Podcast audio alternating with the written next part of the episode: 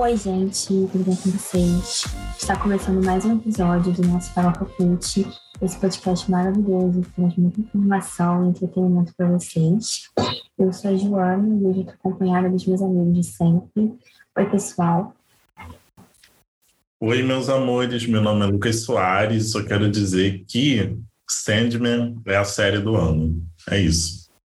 Oi, gente, aqui é Matheus Vinícius e, até que enfim, vamos falar de House of the Dragon nesse podcast. Oi, gente, meu nome é Michelle Ezaquiel e eu tô sem criatividade para falar alguma coisa legal para vocês, então é isso aí. Bom pro episódio.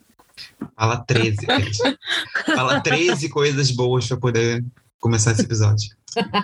13 tá. coisas boas. 13 coisas boas. Ó, já que tá todo mundo indicando séries, eu quero falar para vocês assistirem Bom Dia, Verônica. Muito boa essa série, uma série nacional. E eu fiquei Nossa, com... muito boa, muito boa, verdade. Menina, eu fiquei com os cabelos da minha nuca em pé. Caracas, gente, no finalzinho, então, fiquei, meu Deus! Muito boa, verdade. Boa, boa lembrança, Juju. Olha, mas antes da gente começar o nosso papo, eu quero convidar todos vocês a seguir a gente no Instagram. Nosso perfil é o faculty.pod. Assim você pode ficar por dentro do lançamento de cada episódio e acompanhar outros conteúdos que a gente posta por lá. E se você curte o nosso trabalho, aproveita para compartilhar com seus amigos o nosso podcast. Ajudem a gente a alcançar mais e mais pessoas e a crescer. Essa semana a gente atingiu 700 reproduções, a gente quer chegar muito mais longe, então dá esse voto de confiança na gente, a gente leva o nosso trabalho muito a sério, inclusive estamos gravando um podcast depois de todo uma, um caos do nosso episódio passado, que não saiu, mas esse vai sair em nome de Jesus, então vamos que vamos. Vocês perderam a pérola que era a Joana falando Renaissance. No dia 21 de agosto estreia House of the Dragon, série ambientada no mesmo universo de Game of Thrones. A produção vai contar a história da dinastia Targaryen como detentora do Trono de Ferro. A história se passa 170 anos antes dos eventos de Goth e retrata a guerra de sucessão pelo trono dos Sete Reinos, conhecido como Dança dos Dragões. Além de House of the Dragon, outra série que promete é O Senhor dos Anéis, Os Anéis de Poder. A história se passa no período em que os anéis foram forjados, muito antes da famosa jornada do Frodo pela Terra-média. A produção será disponibilizada no Amazon Prime Video e tem estreia prevista para 2 de setembro. Os fãs de Game of Thrones e Senhor dos Anéis estão ansiosíssimos, claro. E vocês, gente? Vocês curtem esses dois universos? Tem mais alguma superprodução que vocês gostariam de indicar no momento? Eu, particularmente, estou entregue a toda uma campanha publicitária de House of the Dragon, então, é, panfleteiro desde de nascença. É, é, gosto muito de Senhor dos Anéis, mas acho que eu tenho um afeto maior pelo universo Game of Thrones. Então, tanto no mundo literário quanto no mundo das séries. Então eu tô aqui bem panfleteiro dos personagens, dos, do enredo. Já li livro antes para poder estar tá, tá atualizado, para saber o que vai acontecer. Eu tô bem leitorzinho, nerdzinho, é, comparando obra e, e, e, e produção. Mas, obviamente, né, aberto a tudo que, que vier de novo dessa série também, né? Não vou também, não sou o nerdzinho que cobra tudo idêntico. Já fui essa pessoa, não sou mais. Olha, meu hype também tá assim, gigantesco. É... Ainda mais agora, né? A Isabela Boscov chegou a colocar lá no, no, no Twitter, né? É, que alguns, alguns dragões ela conseguiu já, já ter acesso né, às imagens de como de como está acontecendo em cena. Falou que está espetacular, está incrível. É, é uma série muito pretensiosa, porque quando a gente vê os dragões aparecendo em Game of Thrones, é quando o valor da série acaba subindo muito, né? Tipo, quando aparecem os três. E aí, depois, quando anunciaram, então, vai ter uma série só de, dra de dragão. Aí você fica assim, meu Deus. Será que isso vai dar bom? Mas eu, eu confio, né? A gente, na HBO a gente confia. Apesar da gente ter tido a temporada, a última temporada desastrosa, mas eu acho que foi excesso de confiança que foi dado aos criadores que não tinham um background, não tinham um livro ali para se basear. Mas agora eu acho que as coisas vão ser, vão ser, enfim, vai ter um cuidado maior e tudo mais. E é isso. Eu também, é, eu também vou ver Lord of the Rings, então é, a, série né, da Amazon. Porque, enfim, coisa cara me atrai. Eu gosto de ver coisa cara, eu gosto de ver efeito sendo gasto. Falei de, de Sandman, foi exatamente por isso, coisa cara, muitos efeitos, muito, muito CGI. E é isso, vamos, vamos ver é, como é que vai ficar isso tudo aí. Vamos assistir essas produções caras, ajudar essa galera a pagar os efeitos, né? Os efeitos especiais. Eu também estou bem ansiosa, porque eu gosto muito dos dois universos, especialmente Senhor dos Anéis. É, gosto muito, muito das histórias da Terra-média, então eu, não, eu nunca crio muita expectativa das coisas, de modo geral, mas eu espero não me decepcionar, assim, porque são duas histórias que eu tenho uma grande afeição, sabe? Eu espero, assim, que não seja uma papagaiada, uma farofa, que é uma série de qualidade, com muita cabeça quebrando para refletir. Tudo bem que Senhor dos Anéis não é uma história muito quebra-cabeça, mas eu quero uma produção séria. Olha, eu falando, eu quero como se eu tivesse direito de querer ou exigir alguma coisa, né? Mas, ah, eu espero que sejam duas produções muito boas. Eu, eu sinto falta nesses últimos anos de produções mais épicas, sabe? O Witcher começou a chorar ali no canto agora com essa, com essa ponto, com esse pontuamento da, da Joana. Ai, não consigo, gente, não consigo. Essa daí dos bruxa não desce. Eu também não consigo The Witcher, não. Desculpa, Harry Cavill. Ah, sim, né? Sou uma pessoa um pouco atrasada nas séries, como vocês já perceberam, né? Tanto que comecei a assistir GOT há semanas atrás, né, gente? Então, assim, não tenho expectativa para House of the Dragon porque eu não vi GOT, então né? É sobre isso. Mas vou ver também, porque tá todo mundo na expectativa dessa série, então tô aqui já agoniada para ver. E eu vou querer ver essa e essa. Eu prometo que eu não vou demorar oito temporadas para começar a ver, né? E eu quero muito ver também os Anéis do Poder, porque gosto muito do, do, do universo ali de Senhor dos Anéis. essa eu já acompanho tudo, então Tô animada aí para ver, mas House of the Dragon não, não tenho expectativas porque eu não assisti. Gosto, né, gente? Comecei a assistir agora. Tô na primeira temporada ainda. Então é sobre isso. Eu acho que eu tenho menos expectativa com o Senhor dos Anéis, no sentido de. É, tô menos emocionado, na verdade. Eu acho que mais porque é uma história nova, né? História do zero, assim. É, não é baseado em nenhum livro, não é baseado em nada, assim. Então, não tem como muito as pessoas se prepararem para assistir, né? É, então vai ser novidade para todo mundo, embora seja é, uma história, um ambiente que todo mundo está acostumado né, a estar, é, é, uma história que a gente não, não sabe muito que, o que pode vir né, pela frente. Né, a gente tem ali já, pelos trailers, a gente tem uma indicação de alguns personagens que a gente já conhece, né, a Galadriel tá lá, é, o Sauron, falam sobre o Sauron, enfim, é, mas a gente não sabe o que vai acontecer, né? É, eu acho que House of the Dragon a gente tem mais. Eu acho que é mais fácil, seria um termo. É mais fácil de visualizar o que vai acontecer, né? Acho que é isso. Acho que o termo é fácil, acho que é fácil mesmo. Porque aí a gente vai estar concentrado em uma família específica, e aí todas as tretas que envolvem essa família.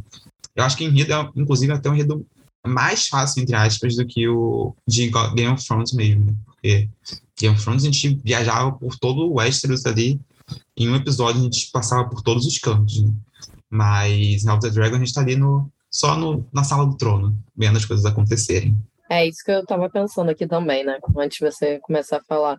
Porque comecei a ver GOT agora, e é uma série que, assim, pelo menos no início, né, todo mundo fala que a última temporada foi muito ruim, perdeu muita qualidade, etc e tal, mas nessa, nessa primeira temporada que eu tô assistindo, é uma série que você tem que assistir com muita atenção, né, porque senão você fica perdido, porque são muitas histórias acontecendo ao mesmo tempo, e elas vão se ligar ali em algum momento, então eu acho que é isso. E, e, House of the Dragon acho que vem já com essa proposta também de facilitar um pouco o enredo ali, né, para quem está assistindo. A gente falou até um pouco sobre essa questão das, das séries épicas e, e caras, né? Eu acho que, enfim, acho que se evitou muito isso por, por muito tempo, né? Porque é possível ter um retorno melhor né, do investimento é investir, é em séries um pouco, um pouco mais baratas, né?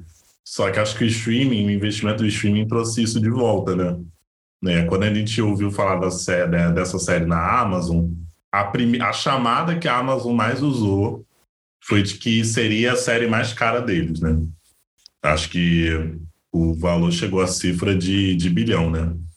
somando toda, toda a, a, série, as temporadas, né? Porque a Amazon tem um planejamento bem longo para ela, né? Que é, que é esticá-la bastante.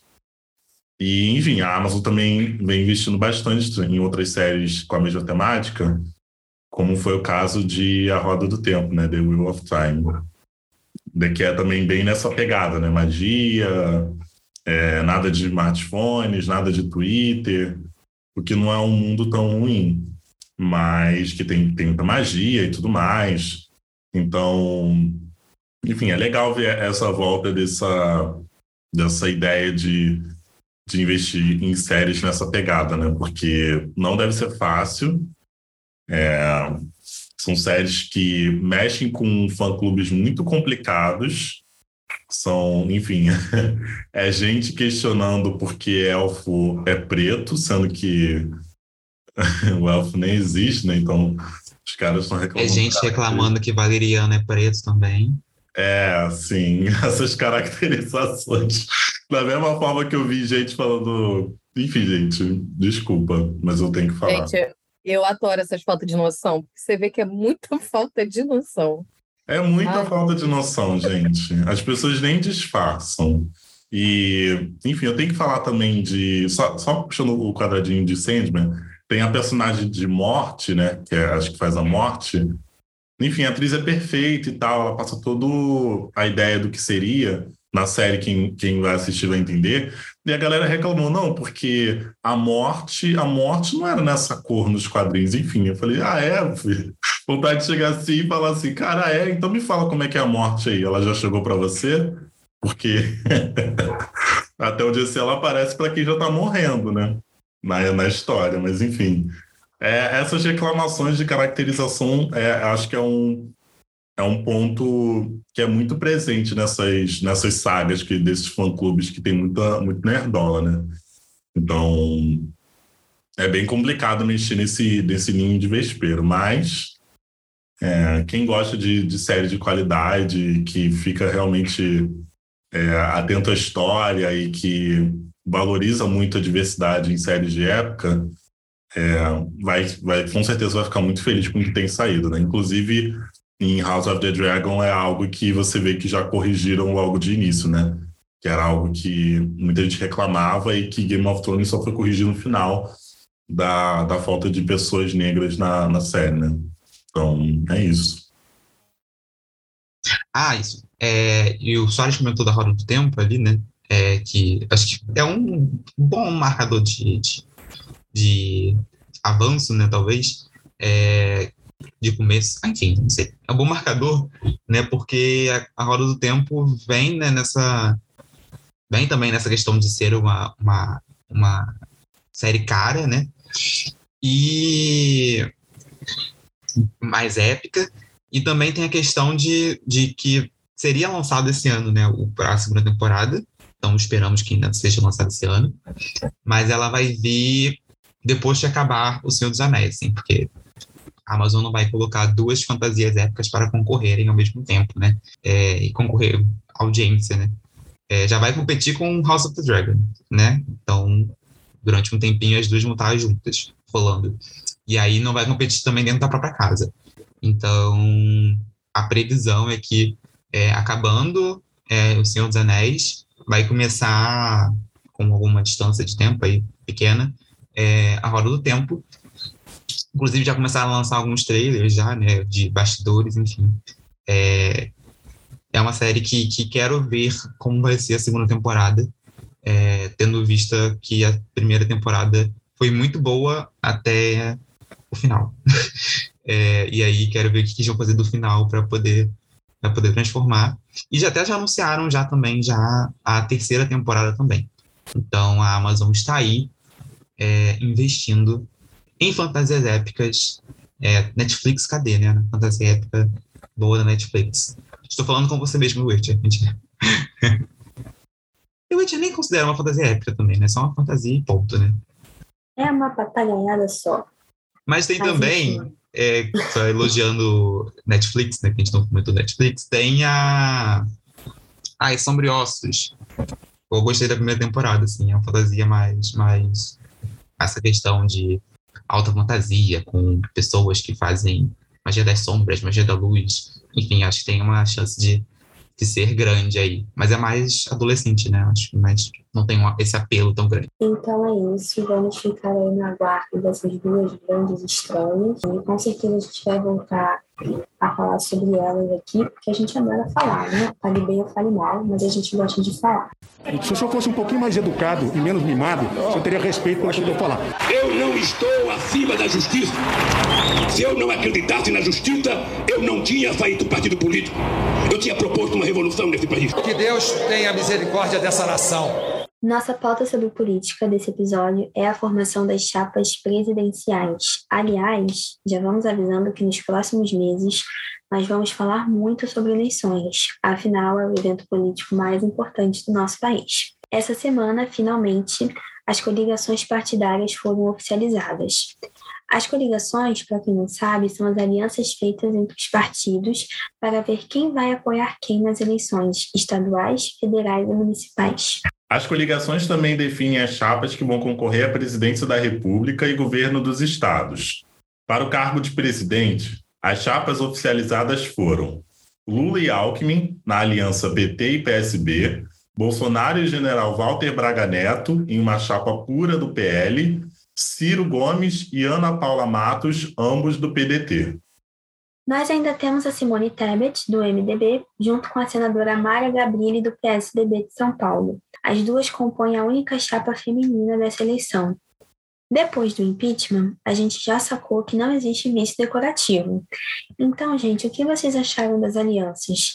Satisfeitos? Difícil de engolir? difícil de engolir, mas a gente está aqui nessa democracia, vai ter que engolir de qualquer forma, né? A gente falou um pouco dessas montagens de chapa naquele episódio que a gente fez sobre América Latina, né? E falando que a nossa frente ampla é para garantir o mínimo de democracia, o mínimo de, de, de respeito social, né? Em comparação com as outras, né? Que estavam se formando pelo, pelo, pelos países da América Latina, né?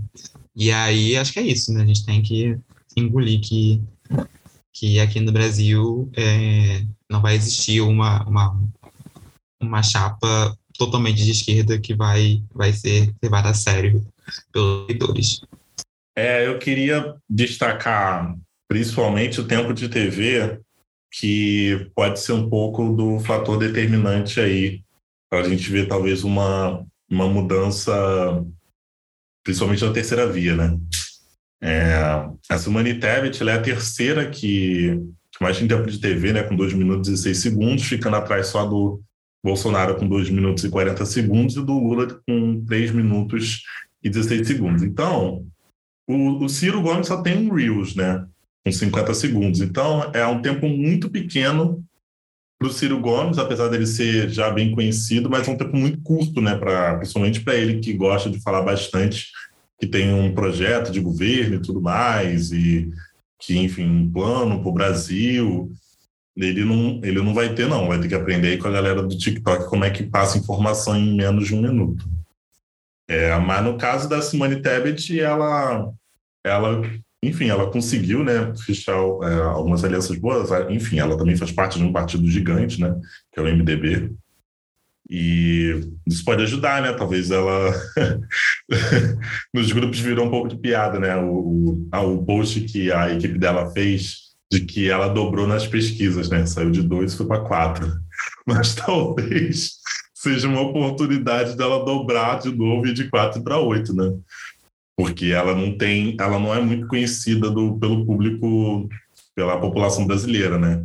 Então, ela tem uma certa margem ali para crescimento, principalmente para pegar o voto dos indecisos, né?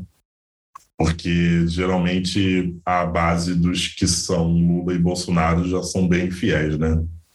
Então, é, acho que acho que o Ciro se colocou nessa situação muito porque ele tentou meio que assumir uma personalidade de meio que Bolsonaro ali, né?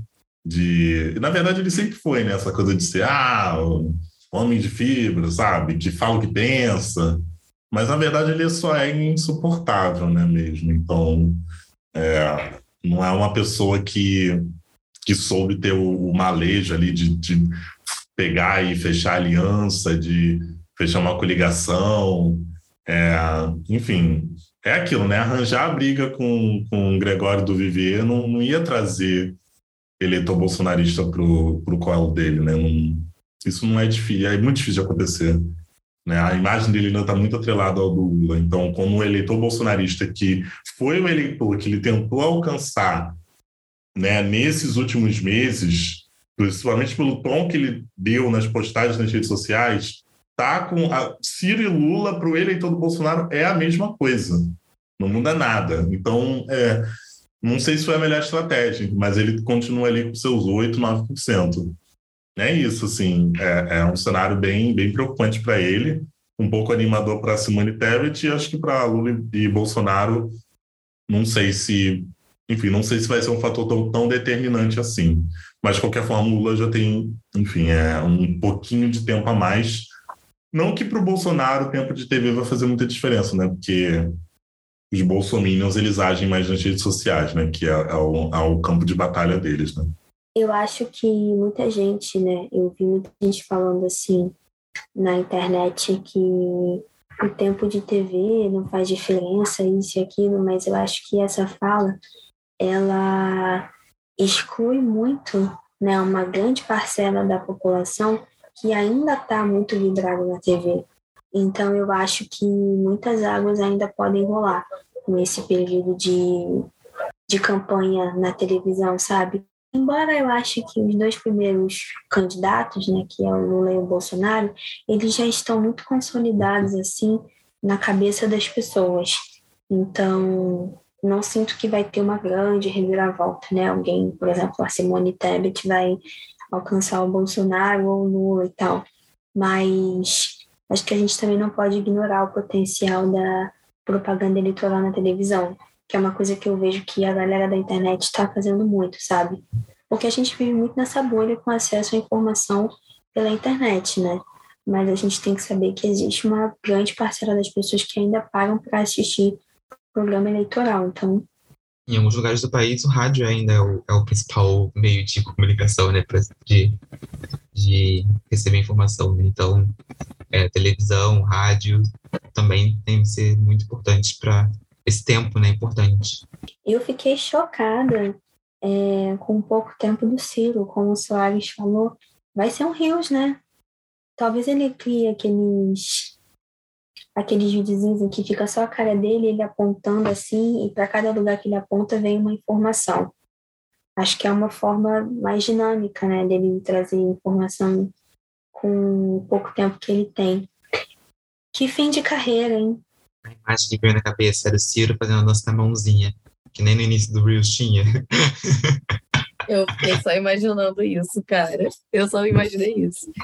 Cara, eu, eu acho que, assim, essa eleição, querendo ou não, já está muito bem definida, né? O, o cenário ali da disputa Lula-Bolsonaro. Acho que é, propaganda eleitoral nenhuma, seja na internet, seja na, na TV, rádio, é, seriam capazes de mudar esse cenário que, que, que, que eu acho que já está muito bem definido para o fim do ano, né? Essa disputa aí Lula-Bolsonaro.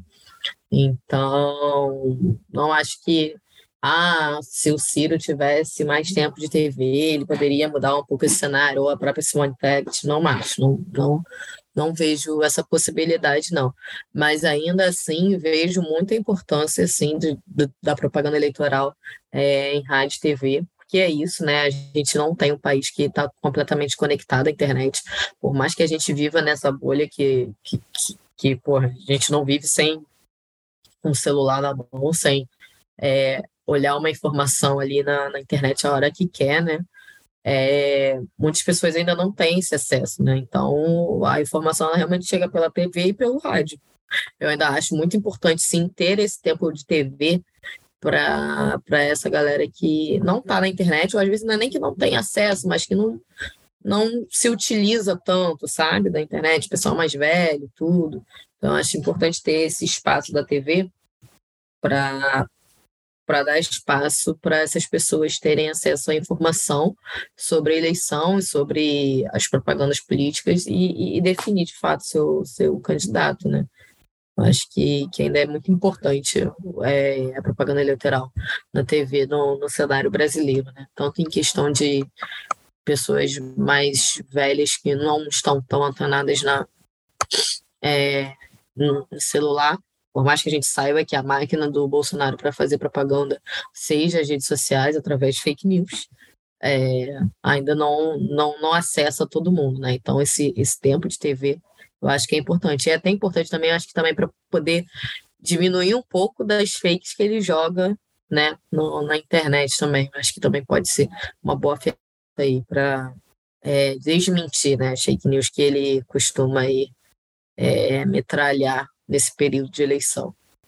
E tem um ponto também, né? Acho que uma das coisas também que ajudaram o Bolsonaro a se eleger também em 2018 foi o fato dele ser notícia, né? É, caso teve o caso da facada, né? Mas não só por essa razão ele estava muito na mídia como notícia mesmo. Né?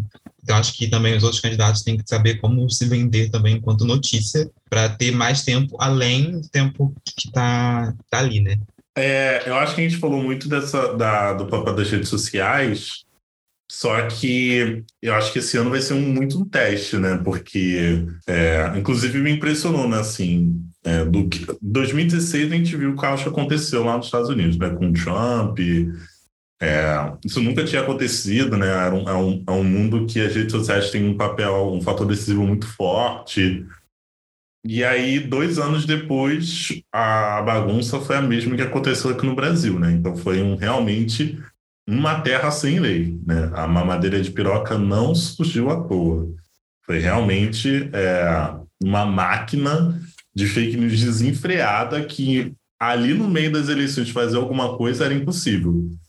Só que agora, né, quatro anos depois, o cenário é completamente diferente. Não tem mais como o WhatsApp ser usado como um mecanismo assim tão forte de, de transmissão de fake news como era usado antes em que você tinha uma mensagem, você podia encaminhar para dezenas de pessoas com, com um toque só. Enfim, era uma coisa assim que é, a plataforma criou para facilitar a comunicação com, enfim, para quem usa o WhatsApp como forma de, de, enfim, de ganhar dinheiro, mas que acabou sendo usado como mecanismo para outro fim, né? Enfim, não, é mais possível fazer isso. É, e enfim, no, no Facebook, na, no Instagram e no Twitter também é, existe pelo menos com o Tribunal Superior Eleitoral um compromisso de, enfim, lutar contra as fake news, de se responsabilizar, de, enfim, de, de ver formas de para ajudar a tornar o processo eleitoral mais um pouco mais tranquilo e justo.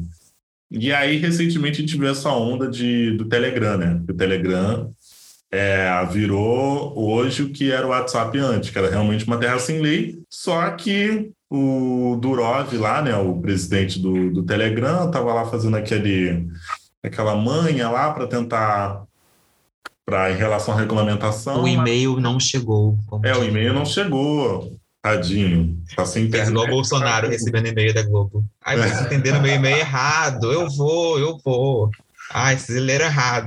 Gente, sem condições. Não, o e-mail do, do, do, TSE não chegou, mas as fotos dele sem camisa no Instagram estavam bombando. Parece que a internet dele é bem seletiva. Gente, eles devem usar o arroba bom ainda, entendeu? Aí demora é, mais.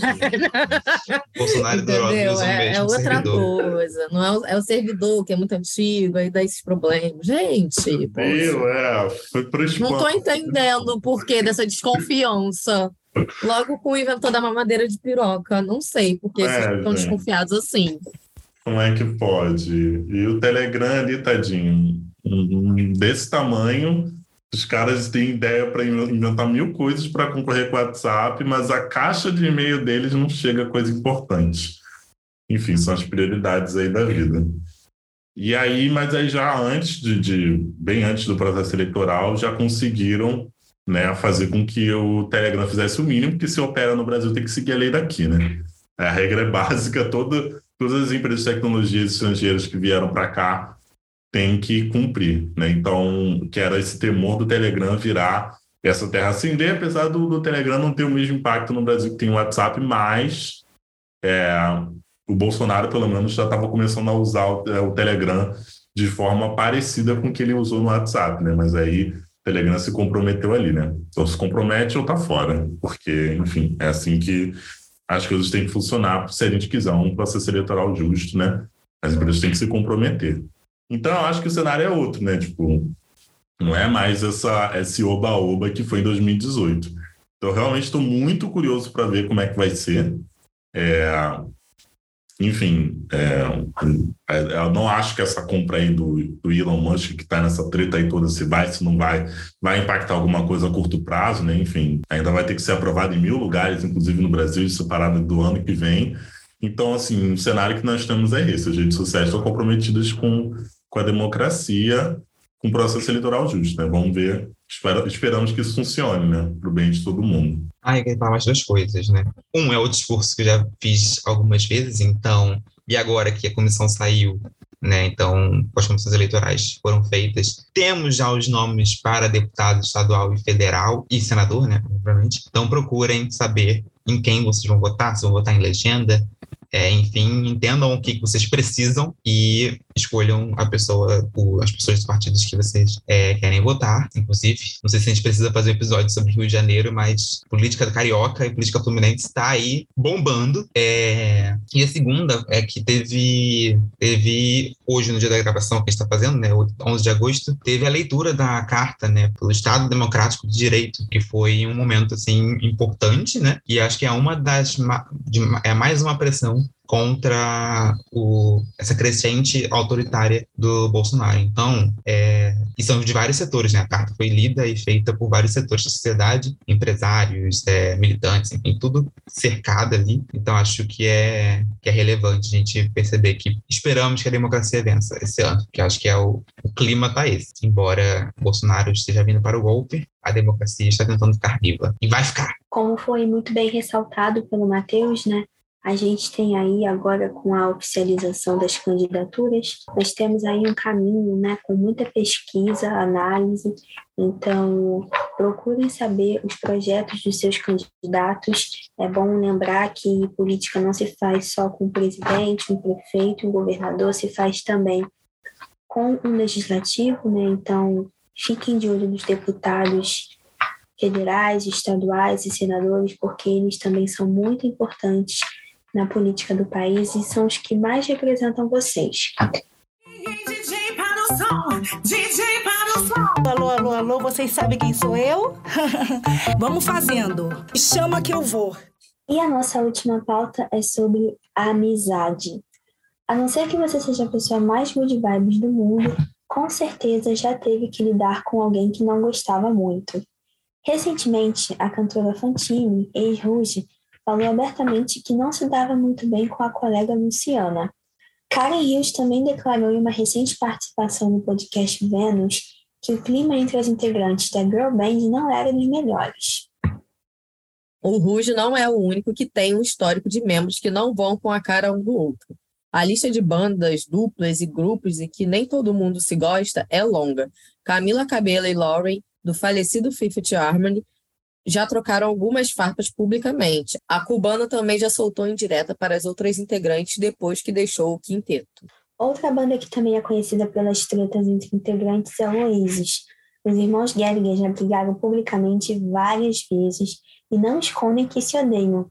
A banda terminou em 2009, mas os dois continuam trocando farpas em entrevistas e em redes sociais. Gente, vamos lá, sendo bem sincerões, vocês já passaram por isso? Tipo de ter que conviver com uma pessoa que vocês não suportavam, mas tinham que fingir que tá tudo bem? Ninguém querendo se comprometer nessa hora, né? Pode abrindo o bico, dona Michelle, pode abrindo o bico. Ô, galera, que isso, hein? Que isso? Que tipo de pergunta é essa, João? Joana, Joana, a gente tem amigos que a gente tem que manter a amizade, não tão amigos assim. Gente precisa manter a amizade. Que isso, eu não vou me, eu não vou me comprometer, não, gente. Eu não vou, não. Talvez mais para frente, agora não. O que, que é isso? Eu tenho que pagar minhas contas, galera. Mas eu acho que nesses, nesses casos que a gente tem que aguentar alguém que a gente não gosta, é porque a gente acha que tá fazendo pelo, pelo, por um bem maior, né? A gente tá aguentando a pessoa por um bem maior, que um é se manter no trabalho, né? É um bem maior, bem grande para poder você aguentar pessoas é, insuportáveis.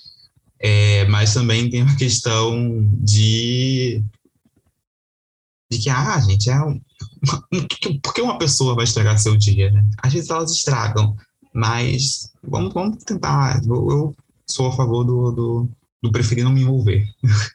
eu prefiro ficar afastado é, e ser educado, né? Acho que é o básico, assim. Tentar ser educado ao máximo possível. E não brigar em inglês, né, gente? As meninas do Ruge faziam um barraco em inglês, assim. Eu acho isso sensacional. é a melhor coisa. Se for fazer um barraco, faça um barraco que as pessoas consigam entender o que você está falando. Eu, eu gosto do Matheus, que o Matheus ele é classudo, né? Até quando ele fala que ele vai brigar, não, vamos manter a paz, etc. É uma classe, gente. Mas isso é bom, porque, né, é isso. Assim, ainda mais quando é questão de trabalho, né? Tipo, não tem como você sair batendo de frente com todo mundo, porque, né, você precisa do seu trabalho. É, eu acho que aconteceu isso tanto no Fifth Army quanto no Ruge, né? É, enquanto elas estavam ali no grupo, não se imaginava essa briga e hoje em dia estão aí brigando em inglês nos podcasts da vida. Mas é, eu, eu fico assim, chocada, porque eu, quando não gosto, por mais que a gente tente, lógico, né? Tipo, não, vamos, vamos ser educados, né? Assim, a gente mantém a educação. Mas eu acho que quando não gosto é muito nítido. O Matheus, os meninos aqui me conhecem, eles sabem que é muito nítido quando eu não gosto de uma pessoa. Mas eu acho incrível é, essa, esses grupos, essas bandas, enfim. Quando termina que começa a brigar, aí você falava, gente, mas parecia que estavam tão bem, né?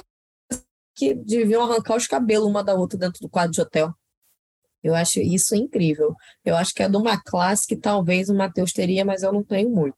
Eu acho que eu não, não, não brigaria com a pessoa, eu não iria me expor, mas não ficaria de tantos amorizinhos, o que a gente vê, né, às vezes por aí. Mas também quando estoura a bomba, estoura que Simone Simaria. Joguei aqui. Inclusive, episódio recente, né? Nossa, vamos lá ver Simone Simaria. Que inclusive falamos sobre trabalhar com familiares também, né? Eu nunca me envolvi em brigas, confusões, bate-boca é, nos meus ambientes de escola, faculdade, trabalho. Eu gosto de todo mundo do meu trabalho. Eu acho que eu já tive pé atrás com muita gente em época de escola, faculdade, porque aí você meio que convive com uma galera muito diferente, né? Nossa, escola bastante, assim. É, época de ensino médio, eu acho que da minha turma eu gostava que de três, cinco pessoas. Não, talvez eu gostasse de outras mais, só que é, tinha uma galera que. Só que eu sou do conflito, eu internalizo, porque eu tenho um perfil muito diplomático, né? Eu simplesmente, assim, não, não interajo muito, porque no caso, assim, eu não precisava interagir com essas pessoas. Eu convivia ali na sala, eu escutava a voz da pessoa, ficava com vontade de esganar a pessoa mas ficava revirando os olhos a cada A que ela falava. Mas assim, não era um ódio, sabe? Tipo, não era uma convivência muito conflitante. Mas imagino que nessas situações deve ser muito difícil, principalmente quando você tem que fingir costume, né? Aí é pesadíssimo, porque eu sou uma pessoa que eu eu não consigo disfarçar muito, assim, a minha apatia com as pessoas, sabe? Então, admiro muito quem consegue. Mas eu, particularmente, assim, eu amo barracos de grupos musicais. Eu acho que isso torna o grupo ainda mais interessante. Não que eu seja a favor de inimizades, tá? Mas, assim, eu acho que traz mais naturalidade, porque Ah, gente, viemos e convenhamos, num grupo de cinco meninas, impossível todas se amarem ali. Ainda mais um bando de meninas que foram colocadas para trabalharem juntos assim do nada, porque uma coisa é um grupo de cinco amigas, né, que estão aí há anos construindo uma amizade. Agora imagina essas cinco meninas que do nada colocaram elas ali naquela mesma panela para misturar e criar um grupo musical. É muito difícil você construir uma convivência tão saudável e amigável assim, porque são pessoas completamente diferentes. Elas não construíram aquele laço, né? elas foram impostas, foi, foi, foi uma relação imposta a elas. Então, eu entendo, assim, a Fantine, ela fala uma coisa muito interessante, né? Que ela tem o direito de não gostar de uma pessoa. Eu acho que a vida é muito sobre isso. A gente tem o direito de não gostar de uma pessoa. Isso não significa que a gente está errado, tampouco que a outra pessoa não presta. Embora às vezes a outra pessoa realmente não preste. Mas é isso, a gente tem o direito de não gostar das pessoas. Mas às vezes também você é o lírio do campo que não, que não presta também, né? A gente também tem que pensar que a gente também é tóxico para os outros, que a gente sempre se coloca, ah, os outros são tóxicos. Com certeza a gente também é tóxico para os outros, não, com né? certeza. Assim, eu não sou, que, mas... que destruía, né, o, o, o, o, o camarim, né? Então, né, não é um lírio do campo apesar. É, a gente vai colocar a manchete desse episódio, vai ser Joana aprova a rivalidade feminina. Só para avisar. pois é. Adoro. Prioridade? Não temos. Mas eu Devo ter empatia? Não, não precisa. Mas eu acho que, assim, é, essas relações, né, como a Juju estava falando, elas são de grupos, né? Elas são impostas, mas muitas das nossas relações na vida são impostas, né? Tipo, escola, você vai para a escola que os teus pais colocam, aí depois, sei lá, no médio você faz um concurso para poder passar em algum colégio, ou você vai continuar naquele colégio que você estuda desde... Então, essas relações elas vão sendo impostas durante a vida, né? Trabalho também é outro lugar. É, e eu acho que é muito de você dar sorte dos lugares que você está, né? Eu, graças a Deus, nos trabalhos que eu tive, é, não tenho do que reclamar, é bem tranquilo. A, a, as relações que eu criei, que eu crio até hoje, é, de fato, tem um lugar que eu posso falar assim, meu Deus, mas graças a Deus já estou distante. Mas eu, eu acho que é isso, né? Você você está sendo imposto naquele lugar e você tem que criar alguma relação para poder te beneficiar de alguma forma, né? No trabalho, sei lá, por, pela sua experiência profissional, etc. E, e escola, enfim, crescimento pessoal, profissional, tudo. E essas bandas são basicamente isso, né? Elas estão ali impostas nessa relação e se elas derem sorte, né, vão se dar bem. Se não, não vão se dar bem. É isso, né? Vida que segue. Você tem o direito de não gostar de, de outras pessoas, que às vezes é aquilo, o santo não bate de jeito nenhum, mas tem que ter ali uma relação cordial, né? Para poder as coisas não saírem do, dos eixos, né? Também. Porque às vezes tem gente que perde um pouco a mão, eu acho. Né? E eu acho que também, assim, a gente gosta da fofoca, né? De tipo, ai, é, a Fran tá brigando e tal, lá, lá. A gente gosta dessas fofocas, a gente acha interessante, mas eu acho que, assim, tem até um certo ponto, né? Que tem gente que perde um pouco, perde a mão, né? É tudo isso, tipo, você conviveu muitos anos com aquela pessoa, então pelo menos tem um pouco de respeito. Ai, gente, mas assim, tem realmente, como a, a Joana também falou, né? Sobre a questão do. Enfim, são pessoas que realmente personalidades diferentes que se juntaram. Tem gente ali que torna a vida. Assim, a convivência já não deve ser fácil, mas tem pessoas ali que tornam tudo pior, né? A Camila Cabelo ali com histórico com a Normani tá aí para provar, né? Ela já pediu desculpa, mas, enfim, a, a Normani sempre vem a público falar que a vida dela foi um inferno por causa da Camila Cabelo, né? Porque seja caso de racismo, seja caso de bullying, enfim, né? A, a bicha era o capeta. Mas, tirando esses casos assim que, né? A pessoa tá ali para infernizar a vida da outra, que acaba sendo muito comum nesses, nesses grupos, eu acho que, enfim, também tem o fato de que são geralmente pessoas muito novas e que ficam muito tempo longe da família, né? Porque os caras se juntam, entram em turnê e geralmente fecham contratos longos de álbum, né? Olha quanto tempo o One Direction teve que ficar junto, aí o Zen, enfim, não aguentou, saiu antes. É... Então, assim, é, são, eles fazem os contratos muito amarrados, e aí ali pelo penúltimo, último álbum, já começa a fazer tudo cagado, porque, tipo, foda-se, só quero sair dessa porra. Me livra disso aqui, pelo amor de Deus. E aí, enfim, sai, acaba saindo qualquer coisa, mas enfim, os fãs, os fãs querem querem produto, querem música, querem show, então, enfim, acaba ficando um pouco para descanteio disso.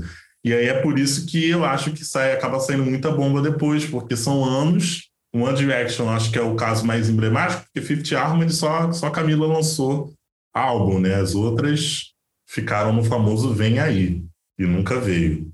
Normani, então, tadinha, meu Deus, essa, essa menina... Esperando o álbum da Normani aqui, ansiosamente. Gente, sem condições. Foda, Esperando né? álbum da Izzy e álbum da Normani estão aqui esperando. É, amigo, realmente não há uma espera muito, muito boa. A Rihanna já desistiu, né? Mas a Normani e a Izzy a gente ainda tem alguma, alguma, alguma É, eu também, eu também tenho ainda. Mas no caso do One Direction fica bem claro, né? Tipo, o Nile foi mais pro country, Harry Styles realmente ficou pro pop, assim como, como Zen, que o primeiro álbum do Zen muita gente diz que é um descarte do Frank Ocean de músicas, porque a vibe é muito parecida. Né? Então, é, você vê que foi cada um para um, um lado, né? Tipo, pô, na mesma banda tinha gente do pop e tinha gente que tava mais por pop country. Então, assim, coisas completamente diferentes. Né? O, o Liam, né, no caso, o Liam é biscoiteiro, né? Então, qualquer música que fizer sucesso, ele, ele tava ali dentro. Mas é, são personalidades musicais muito diferentes umas das outras, né, gente? Muito, muito complicado mesmo. É, realmente, assim como a Joana falou, você ter pessoas que foram criadas juntos e tal, e mesmo assim ainda dá conflito, já é difícil. Aí tu junta um bando de gente que falava, gente, não, eu queria ter minha carreira individual, eu queria crescer como cantor individual, mas a pessoa não era nada. Aí chega ali um cara falando, então, agora você vai fazer parte de um grupo super foda, vocês vão ter no mínimo cinco álbuns, parece uma boa oportunidade. Quando não é, né? É, geralmente a gente pega essa galera muito jovem mesmo, exatamente para atrair esse público muito jovem também, que é o público mais engajado, o público que mais consome, e dá nessa confusão toda. Aí sai biografia, aí toda vez que vai promover álbum, que a gente sabe que eles usam isso como tática. Toda vez que vai divulgar álbum, começa a falar de fulano. Não, porque na época que eu era desse grupo, acontecia não sei o que, não sei o que, não sei o que lá. É impressionante que isso virou forma de divulgação de álbum, né? Já ali, né, um momento, aí vai dar a manchete ali, aproveita e já divulga o álbum. Não, a gente não sabe o que essas pessoas passaram lá, mas que, que não deve ter sido muito, muito legal, não, né? Enfim, pra tanto, toda hora falar mal também, né? E quase ninguém é amigo. Fofoca da engajamento, amigo. Fofoca da engajamento, por isso que virou moda. Mas dá pra separar em paz também, não dá? Não dá. Acho que dá, é possível. acho que geralmente tem treta, é. né? Mas dá. Assim, é... eu acho que, eu, eu, eu, assim, sendo bem sincero, porque é isso, né? É muito, é muito tempo que você convive com aquela pessoa, né? Você acorda e dorme com aquela pessoa do teu lado. Então é óbvio que vai ter treta, mas eu acho que dá para terminar em paz, mesmo tendo um rancinho. Entendeu? Eu, acho que é, eu acho que, que tem relações que é assim, né? Eu, acho.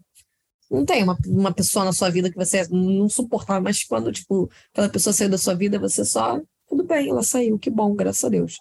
Cada um sai pro seu lado. Eu acho que dá. Eu, pelo menos, tenho muitas pessoas assim na minha vida, porque muitas pessoas, mais tempo de escola, nossa senhora, insuportável.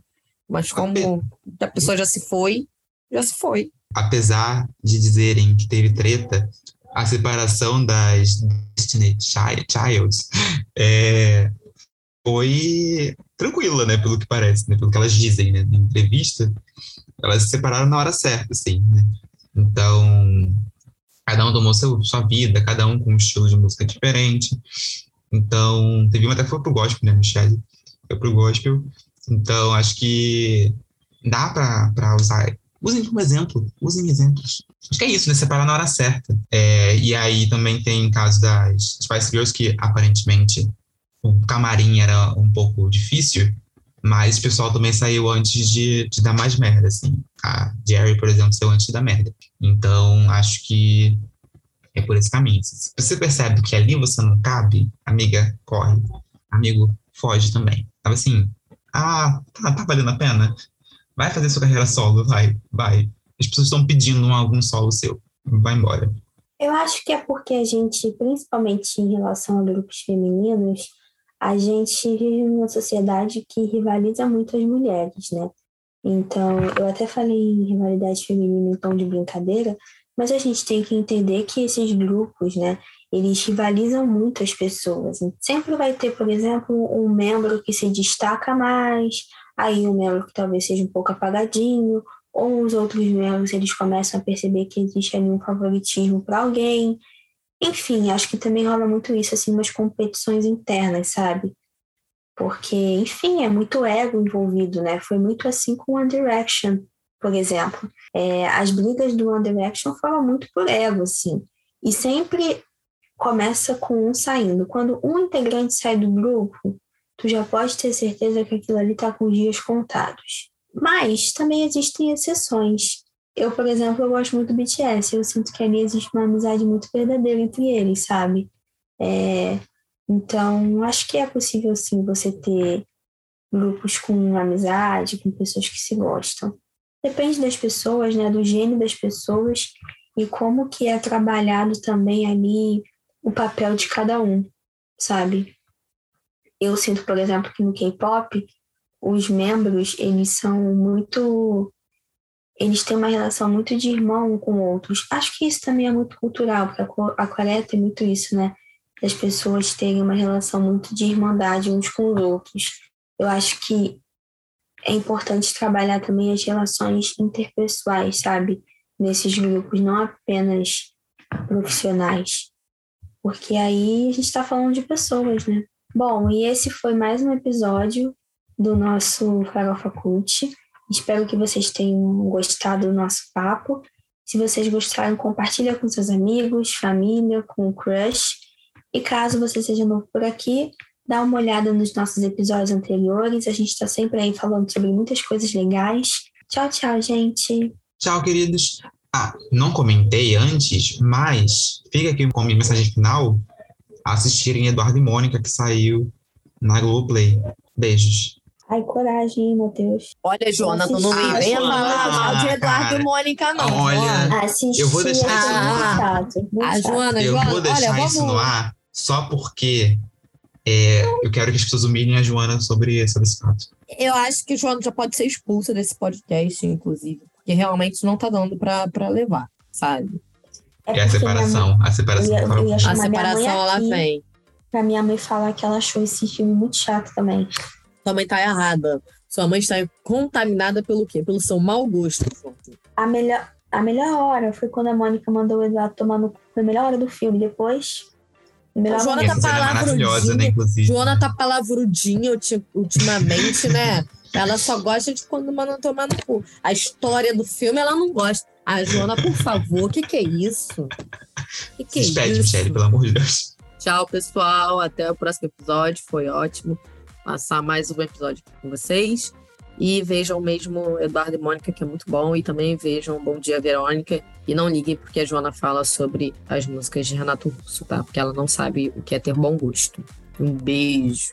Tchau, meus amores. Assistam Industry, uma série original BBC, mas que aqui no Brasil é distribuída pela HBO. Muito bom. É muito, muito, muito gostosinha, principalmente para quem acabou de sair da universidade. Então, é isso. Essa é a vibe. Mas é pra gente chorar ou pra gente. É gatilho ou é. É pra ficar deprimido. Ah. Beijos. Isso, a despedida é pra ser, pra ser pra baixo assim? Brincos.